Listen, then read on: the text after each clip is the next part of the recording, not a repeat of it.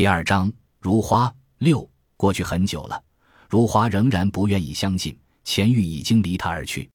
钱玉没正香，他没准和他闹着玩呢，或者是他的又一个赌。土包下埋的只是钱玉的衬衣和内裤，而钱玉本人一定躲在某个地方。他许诺过在天上种花，种许许多多的花，他没落空过。这次又怎么会？他不过是想给他个惊喜。果然。如花听见了钱玉唤他，就一声，他立马就醒了。他一遍遍地瞅墙壁、屋角、花盆，钱玉和他捉迷藏，他一瞅他就躲了。如花到野外走，到树林里转，身边呼唤声不断，但他一个转身，钱玉又不见了。有时如花会向钱宝求证：“钱宝，听见你哥说话了吗？”钱宝一脸茫然：“他回来了。”什么时候回来的？如花说：“没听见就算了，吃你的饭。”钱宝这个呆子，唤他他也听不见的。如花如是想，如花非常害怕有人上门。那些人都是好意，看望、劝解、宽慰，有的委婉，有的直接，诸如“人死不能复活”之类。他们故意提醒，竭力证实钱玉已经去了另一个世界。一边是钱玉的呼唤。一边是善意的劝导，如花才被温水沐浴过秃，又被丢进冰窖。如花渴望温暖，她一趟趟往野外跑，也是为了躲避那些人。但有时是躲不掉的，比如娘来，他只能回去。如花的妯娌宋丽华来的次数最多。宋丽华和钱庄外表不怎么大，钱庄个子高，宋丽华还不到钱庄肩膀。两人相貌也差得多，钱庄像戏里的吕布，宋丽华外貌平常，鼻梁还有雀斑，但论精明和能干，宋丽华完全配得上钱庄。不过被钱庄的光芒挡着，宋丽华显得低调些。宋丽华从地里回来，手里从不空着，要么一捆灰灰菜，要么一袋树蘑菇。若没带家时，他就脱下褂子，用皮尖草捆住袖口，就地制作。灰灰菜上半段包饺子，下半段喂猪或兔。树蘑菇穿成串晒干，与口蘑搭在一起卖给蘑菇贩子。到营盘镇赶交流会，别人的自行车架上是看戏用的凳子或马扎，而宋丽华则驮着纸箱子，箱里是他起早压的巧粉托，还有一小袋一小袋的醋。醋有放了辣的。有不放辣的，他不进戏场中心，嫌挤，总是在戏场几十米远的地方边卖粉托边瞧戏。离戏台远，个矮不是劣势，关键是吃粉托的人都在戏场外，所以别人赶会花钱，宋丽华赶会钱往兜里流。钱庄的日子殷实富足，宋丽华有大半功劳。钱庄的小卖部不止卖货，还是娱乐室。他摆了两张桌子，供人打牌或麻将，而宋丽华发挥优势和特长，煮些猪羊下水或牛头马板肠什么的，香气从小卖部飘出，流得满街都是。娱乐室就成餐馆了，没钱的可以先赊上，或以粮食抵换，然后再把粮食卖到镇上的面粉厂。因种苗问题，宋庄数十人围堵县种苗站。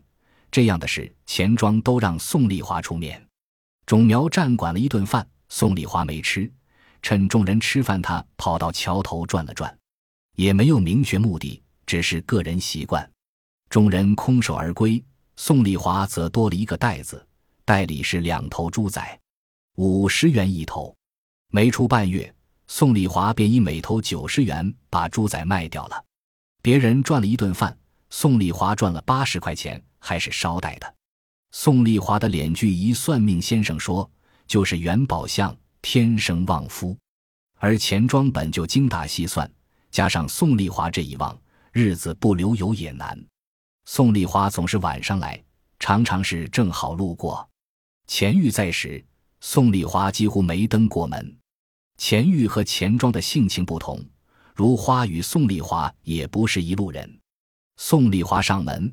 如花起初是紧张的，但宋丽华没像别人那样，她的每句话都与如花无关，纯粹的闲聊。如花渐渐放松。那日，宋丽华进门便喊口渴，连喝了两大碗温水。如花不解，问他怎么渴成这样。宋丽华说：“刚从万柳家出来，说话说的。万柳去年端午赊过五斤肉，可能是忘记了，至今未还。万柳两口子要面子是出了名的，加上沾了些亲，宋丽华没那么直接。他试图启发万柳，让他们自己想起来，可两人全然忘掉了。无奈之下，宋丽华硬着头皮直接说出来。他还揣着账本让万柳翻阅，说了一大箩筐。我连唾沫都好干了，宋丽华说。如花问：“结果呢？”宋丽华说：“当然不会赖的，他们确实忘了，只是我挺不好意思的，不知两人背后怎么说我。”如花没有劝慰人的本事，只说：“该不会的。”宋丽华说：“那最好，怎么也是亲戚，我又没无中生有。”如花老实却不笨，忽然品出味儿了，不。他到底是笨了些，早该醒过神儿的。如花说：“那钱，我明天就还上。”宋丽华被打脸一样，又急又恼，说什么呢？如花，你以为我是来？哎呀，以后我不敢登门了。如花的脸越发烫了。我知道你不是，可是能还上的。宋丽华说：“你可别多想，你大哥知道还不剥了我的皮。”如花说：“我不会跟大哥说的。”宋丽华叹口气：“如花呀，让我说你什么好呢？”次日，如花去镇上取了两万块钱，他几乎忘了身上还揣着一张卡，卡上有钱玉换来的三十二万块钱。他把钱还给钱庄，那是钱玉取他欠下的。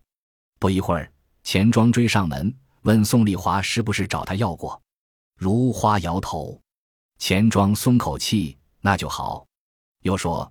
如果如花没钱，他绝不会要这两万块钱。虽说是钱玉借的，现在他就收下了，叫如花不要多想。如花小声说：“我知道。”钱庄说：“余下的存个定期吧，利息高些。”如花嗯一声。钱庄的目光扫过几靠的花盆，重重的叹口气。如花又去了趟镇上，把卡换成了折子。卡里有什么？如花看不见。折上的数字可是清清楚楚，那些数字提醒并刺激着如花。数字不说话，可比那些劝慰效力猛。钱玉消失了，他换成了数字。钱玉可以换成数字，数字却不能换成钱玉。钱玉是为他换成数字的。钱庄并不清楚钱玉是为了在天上种花才离开他的。他扫过花盆的目光犹如鞭子，若是知道。还不变成刀子？地是钱庄帮如花种的，几天就种完了。如花再没有在地头田垄种花，也没在屋前屋后点子，仅在园子里种了一小块。那一包包花籽被他装进袋子，埋到园子一角。他终是舍不得丢弃。两日后又把袋子刨出来，把花籽藏在柜里。六月中旬的某个夜晚，如花听见钱玉唤他，他没如以往那样捉迷藏。他蹲在花盆中，喜眉笑眼的，只是他的脸很黑，像煤块。如花问：“你什么时候回来的？”钱玉说：“早就回来了。”如花问：“你的脸咋那么黑？”钱玉挤挤眼：“你猜？”如花说：“我猜不到。”钱玉说：“你猜对了，我在天上种花给你。”如花急道：“不种了，天上长不出花。”钱玉说：“当然能。”要不咱赌一个？如花摇头，不赌了。钱玉站起来，如花紧张道：“你要离开我？”钱玉说：“我从没离开你。”一张胳膊，钱玉飞起来，转眼变成乌鸦，在屋里盘了一遭，从窗户飞出。如花从梦中惊醒，一切历历在目，不可思议。他左瞅瞅，右看看，忽然跳下来跑出去。门口的树杈上果然蹲了一只乌鸦，已是黎明时分，他看得清清楚楚。钱玉，是你吗？他仰头问。乌鸦呱叫一声，从枝杈惊起，向北飞去。如花跑出院子，穿过街道，朝乌鸦飞的方向追去。越过田野树林，如花慢慢收住脚。蝴蝶河两岸的草野上，数百乌鸦或蹲或立，像在召开盛会。如花喜极而泣，他相信钱玉回来了，他变成了乌鸦。他不知哪只是钱玉，但知道他就在其中。钱玉变成乌鸦，仍喜欢和他捉迷藏。也是那一刻，如花召回自己的魂，有钱玉相伴，一切又和从前一样了。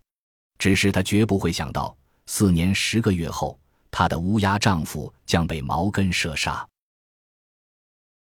本集播放完毕，感谢您的收听，喜欢请订阅加关注，主页有更多精彩内容。